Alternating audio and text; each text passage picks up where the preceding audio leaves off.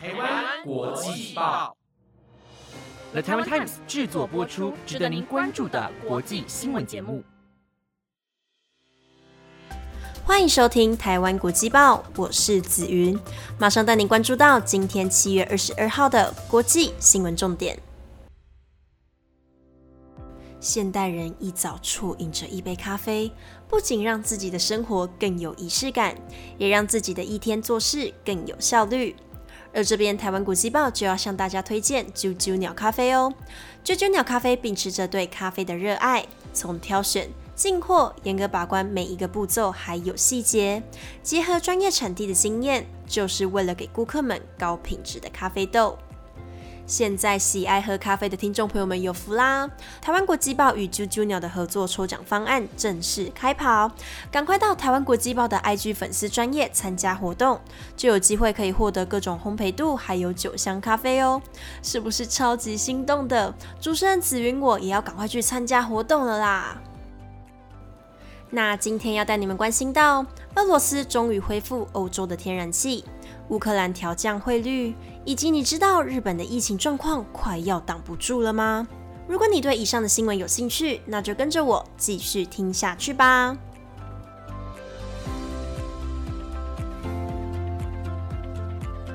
首先带你关心到乌俄冲突，乌俄冲突持续的延烧，也连带关系到了经济关系。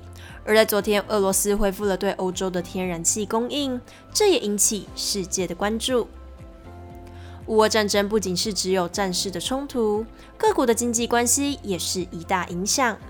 就在许多国家对俄罗斯展开经济制裁后，俄罗斯也展开了行动，对欧洲各个地区暂停天然气的供应，也以机组零件维修延误为名义暂停供应。这对依赖俄罗斯天然气的欧洲影响甚大。而在昨天，就在中断后的十天，俄罗斯队连通德国与俄罗斯的北溪天然气一号的管线，恢复提供天然气，这也让欧洲松了一口气。虽然已经恢复供应，不过许多国家害怕俄罗斯之后再度暂停停止天然气，因此欧盟要求成员国从下个月开始减少使用天然气的一成半。法国、德国等国家的许多超市也正在实施节能减碳。就是怕俄罗斯再次的断气，做好最坏的打算，也做足了准备。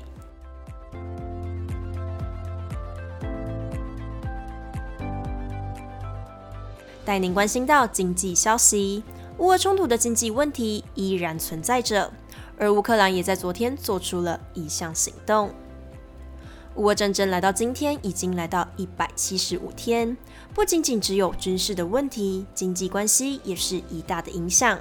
除了刚刚第一则新闻所说的，俄罗斯对欧洲暂停天然气的供应，造成欧洲经济的紧张。另一边，乌克兰也因为战争受到不少的冲击。截至二零二零年，根据世界银行的说明，乌克兰有一千三百亿美元的欠款。而在昨天，为了稳定国内的经济以及制造竞争力，乌克兰中央银行宣布将官方的货币和林夫纳对美元的汇率贬值至百分之二十五，且将新的官方汇率设在三十六点五六八六和林夫纳对一美元，希望透过这个方式渐渐恢复战前的状况。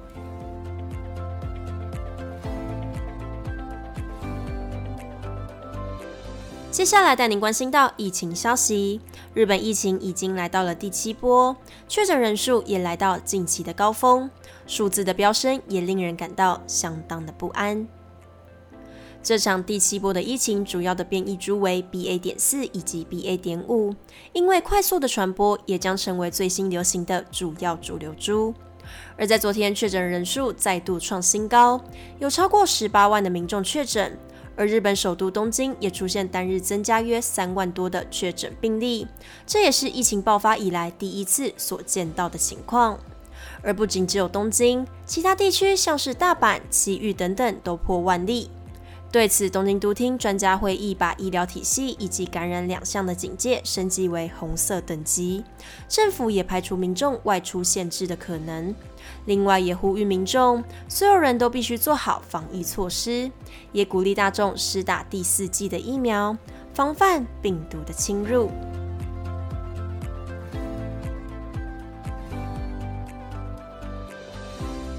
接下来带您关心到美国消息，在昨天，美国乔治亚州有民众遭到闪电的雷击，这也导致死亡以及受伤的惨况。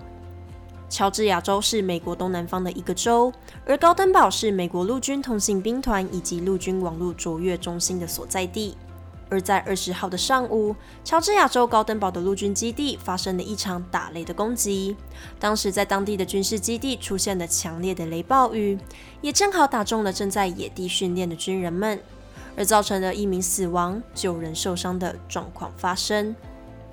高登堡陆军基地的发言人包曼也说明到，当下他们也立即做出了紧急措施，但最后却回天乏术，也沉痛的证实这起死亡案件的发生。不过，另外九位的伤势还尚未确定是否为雷击所导致，目前也正在进行调查以及治疗当中。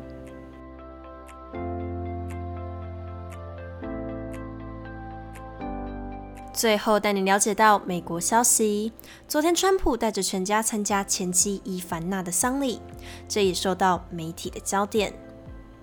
川普的前妻伊凡娜曾经为滑雪选手，后来成为一名模特儿。与川普在一九七七年结婚之后，因为有第三者的介入，于一九九二年离婚。而伊凡娜也是川普的第一任妻子。而在上周，美国前总统川普的前妻伊凡娜被发现在家中跌倒，因而死亡，享年七十三岁。且在昨天在纽约举行丧礼弥撒以及丧礼，其中川普带着全家参与这场礼仪，这也包括他的现任妻子。在丧礼当中，三名儿女也都特别的致辞，表达对母亲的爱。女儿也表示道：“母亲是一位开拓者，用行动向她展现女性能做任何的事情。透过文字的表达对母亲的思念，也表达对母亲对社会的贡献。”另外，川普最小的儿子拜伦，因为鲜少出现在镜头内，且身高两百公分的他吸走媒体的焦点，这也在丧礼当中引起许多人的目光。以上是今天的台湾国际报。本节目内容由 The Taiwan Times 制作播出，感谢你今晚的收听。Hello，各位听众朋友，晚安。刚刚前面有介绍到啾啾鸟咖啡嘛？那讲到咖啡，我就想到，我就想到我这阵子在戒咖啡。为什么我要戒咖啡呢？就是因为我牙齿的问题，就是逼不得已，可能真的要戒掉。但是呢，咖啡又是我人生很重要的一部分。我只要一天不喝咖啡，我那天就会浑身不对劲。我觉得我已经进入到了咖啡中毒的状况。虽然我尝试戒掉，但我真的失败了。但可能就是有变得比较少量，以前可能喝大杯啊，喝中杯，现在可能喝半杯而已。对，所以呢，我就是失败了。那不知道听众朋友们有没有跟我一样咖啡中毒，或者是有没有什么东西突然一天不见了，你就浑身不对劲？好，如果有的话，也欢迎你们到 IG 粉丝团或者是 Apple Podcast 留言告诉我哦。那最后我就跟你们说拜拜啦，我是紫云，我们下礼拜五再见喽，拜拜。